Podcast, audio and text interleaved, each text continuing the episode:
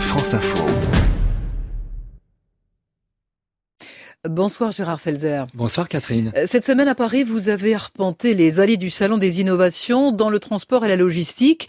Alors c'est un secteur qui évolue et qui recrute surtout. Oui, selon Pôle Emploi, ce secteur représente environ 1 900 000 salariés et il est vrai que ces métiers évoluent très vite, notamment avec les robots et le numérique. Alain Bagnot, directeur du salon. 2019, la logistique, euh, c'est un marché qui grandit et qui connaît une croissance euh, rapide ces dernières années, poussé par le e-commerce, notamment avec l'installation de ces euh, entrepôts géants qui demandent beaucoup d'automatisation et de robotique. C'est tout ce qu'on retrouve ici sur la Et il est vrai que le e-commerce exige de livrer le moins cher, le plus rapidement possible et traiter des milliers de commandes à la minute. Stocker, aller chercher le produit, l'empacter, l'étiqueter, le faire partir au bon endroit n'est possible qu'avec des robots qui se livrent à un véritable balai coordonné. C'est entre autres ce qui a fait de Jeff Bezos, le patron d'Amazon, l'homme le plus riche du monde. Mais ça supprime des emplois, ça. Oui, en partie, car les 2 millions et demi de robots de par le monde ne cessent d'augmenter, notamment pour les tâches les plus pénibles du manutentionnaire,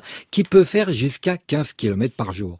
Et sans présence humaine, on réduit la largeur des allées, on stocke des objets en grande hauteur, du coup, on gagne de la surface. Et enfin, au dire d'un grand patron, les robots ne feront jamais grève, ils travaillent jour et nuit et n'ont pas besoin de chauffage, ni même de lumière. Bon, ça c'est sûr, mais il faut bien une présence humaine pour porter les colis, les livrer à domicile. Oui, et pour éviter des complications de mal de dos, une société propose des exosquelettes, une structure qu'on enfile comme un gilet avec des vérins qui allègent les efforts. Pierre-André Foy, fondateur de Fox Innovation. Ce sont des systèmes que l'opérateur va enfiler et qui va lui permettre de réduire la charge portée de l'ordre 2 à 3 fois moins, ce qui représente un gain considérable en termes de pénibilité, de problèmes de tendinite, de troubles musculo-squelettiques au niveau des épaules, au niveau du dos. Avec l'exosquelette, ils s'équipent et ils vont pouvoir alléger et améliorer leurs conditions de travail. Problème quand même, Gérard, c'est que tous ces objets sont conditionnés dans des boîtes en carton ou en plastique. Euh, c'est pas très bon pour la planète, ça. Oui, près de 9 produits sur 10 sont suremballés, ce qui est un désastre écologique. On se retrouve avec des colis qui font parfois trois fois la taille de l'objet commandé.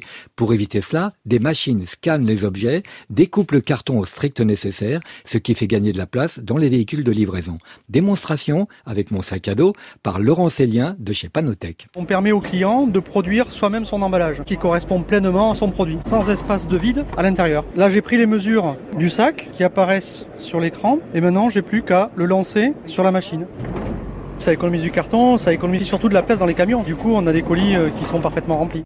Et le point noir quand même, c'est que le succès des achats sur Internet entraîne une augmentation des livraisons. Et, ça, c'est un vrai casse-tête pour les centres-villes, parce que les rues sont souvent bloquées par des camions de livraison. Et oui, avec des concerts de klaxons, c'est en effet le dernier kilomètre qui pose problème. C'est pourquoi on voit de plus en plus de vélos à assistance électrique ou des scooters capables d'emporter de grosses charges.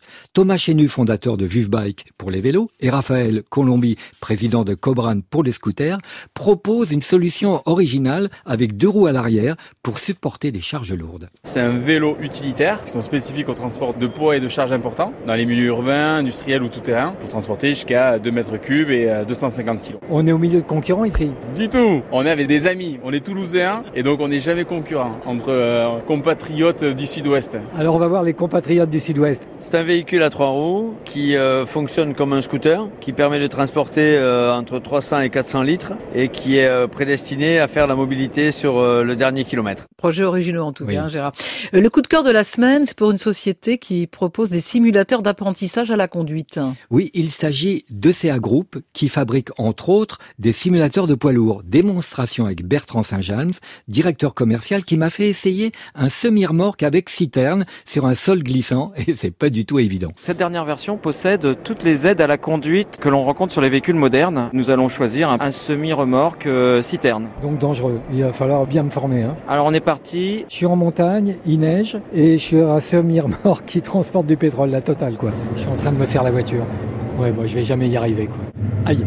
Bon, moi, je vais essayer cracher. Bon, c'est pas tout à fait comme le Concorde. Ça demande un peu de formation et après, ça viendra. Et oui, c'est comme pour les avions. On est dans une véritable cabine. Ces simulateurs permettent aujourd'hui de recréer avec un réalisme incroyable tout ce que vous ne pouvez pas faire sur la route. C'est rentable économiquement et écologiquement. Décidément, l'intelligence artificielle est en train de bousculer les métiers du transport et de la logistique, Catherine. Transportez-moi Gérard Felzer tous les samedis dans le 17-20 week-end et en podcast sur franceinfo.fr.